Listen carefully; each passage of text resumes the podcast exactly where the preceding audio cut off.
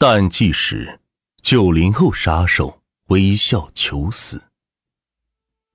我希望法官能够尽快判决本人死刑，立即执行，谢谢。被告人马金库微笑的对法官说道。在大家的印象中，被告人在法庭上总是表现出一副懊悔的样子，希望法官能够从轻发落。然而，对于九零后杀人魔马金库来说，他不仅没有向受害者家属说一声道歉的话，反而向法官鞠躬表示感谢。马金库是九零后，他有两个母亲，三个父亲，自幼就感觉自己是个多余的人。在法庭上，他说道：“我童年过得很糟糕，我并不想提起那段日子。我很小就有了轻生的念头，我希望法院判处我死刑。”马金库悲惨的一生。和他的童年经历有着密切的联系。原生家庭的不幸导致他一生都无法治愈，这才造成他走向罪恶的深渊，酿成了一场悲剧。马金库的原名叫做钱忠明，黑龙江人，于一九九一年出生。他的父亲叫做钱宝生，是一名嗜赌如命、喜怒无常、崇尚暴力、性格极端的人。他的母亲叫做樊守利，是一个普普通通的农家妇女。马金库的出生并没有给这个家庭带来喜悦，反而让这个家庭是难上加难。由于父亲频频赌博，家里已经没有什么积蓄能够再养一个孩子了，所以父亲更加极端，经常和母亲争吵，互相抱怨对方。有时候，父亲还要暴打母亲。将母亲打得浑身都是伤痕。长此以往，母亲对父亲心灰意冷，不抱任何的希望了。几个月后，父母便决定离婚，而马金库作为男孩子就留给了父亲。其实，樊守利在做出这个决定之前，他还是抱有一点期待。他觉得马金库是个男孩子，不管怎么样，钱宝生作为孩子的父亲，应该会好好的。将孩子养大成人的。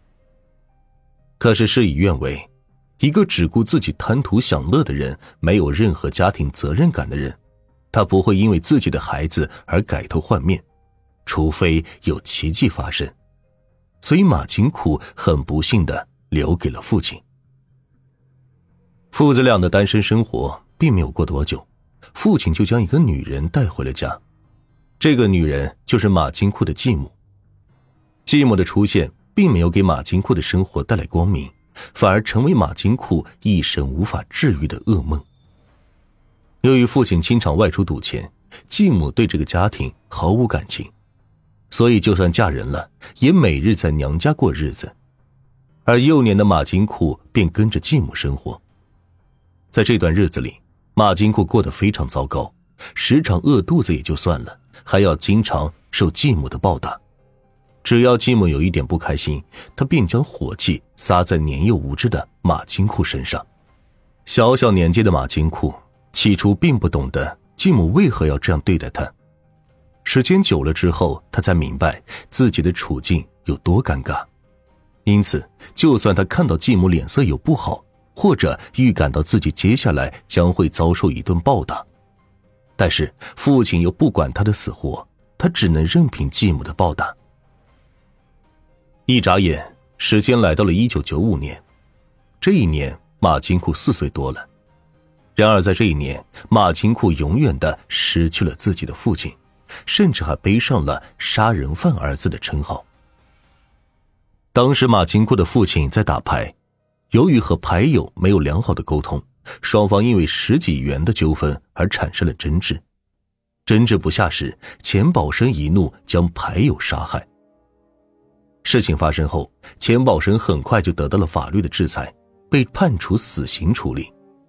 而只有四岁的马金库将父亲的经历烙在心底，或许正是因为父亲的经历，才会为他将来的悲剧埋下伏笔。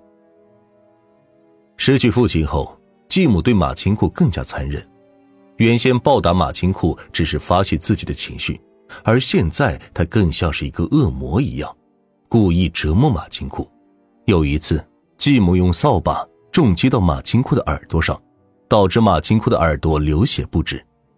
继母不仅没有停下手给马金库止血，反而更加猖狂，最终导致马金库落下耳聋的下场。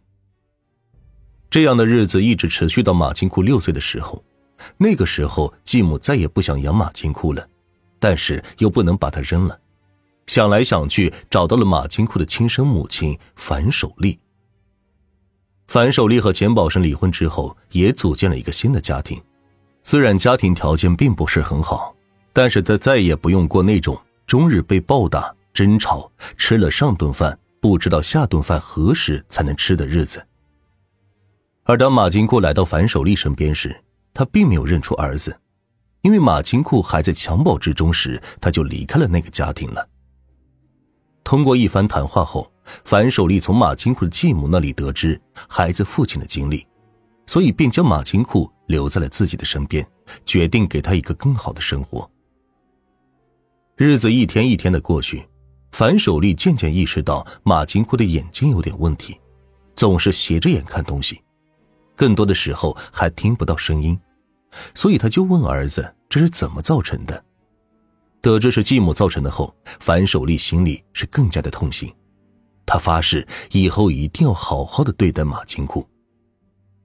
后来，樊守利还找大师预算，将儿子的名字改成马金库，希望他一生衣食无忧，不再遭受苦难。就这样回到生母身后。马金库过上了一段幸福的日子，同时樊守利还给儿子配了一副视力矫正的眼睛，并且计划攒钱给儿子做耳膜修复手术。然而，由于家境不够好，樊守利没能力为儿子做两万多块钱的手术来治好他的耳朵。不过，在母亲的呵护下，马金库的学习成绩也逐渐起色。从小早熟的他，在学习上进步很快。尤其是小升初的考试中，马金库的成绩在年级前五十名内，并且幸运的被重点中学录取。对于马金库来说，回到生母身边是一生中最为幸福的事情。虽然生母对他很好，总是考虑他的感受，但是长此以往，他的继父慢慢心生不满。由于马金库特殊的身份，他的继父并不想让马金库读重点中学，因为读重点中学需要花费六千元的学费，他更希望马金库去读免费的中学。在这种情况下，樊守利和丈夫产生了冲突，两人因为马金库到底去哪所学校读中学而争执不休。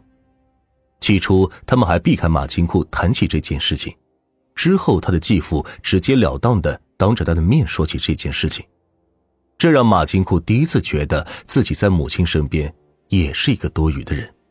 好在樊守利很珍惜这个儿子，她并没有听丈夫的话，而是独自借了六千元，将马金库送到了五常实验中学，也就是重点中学。这个决定让继父更加的不快，他总是时不时的拿起这件事挑起争端。有时候，反手力争执不下，总是一个人默默流泪。看到母亲如此为自己伤心，马清库决定要好好学习，像表姐那样考上一个好大学，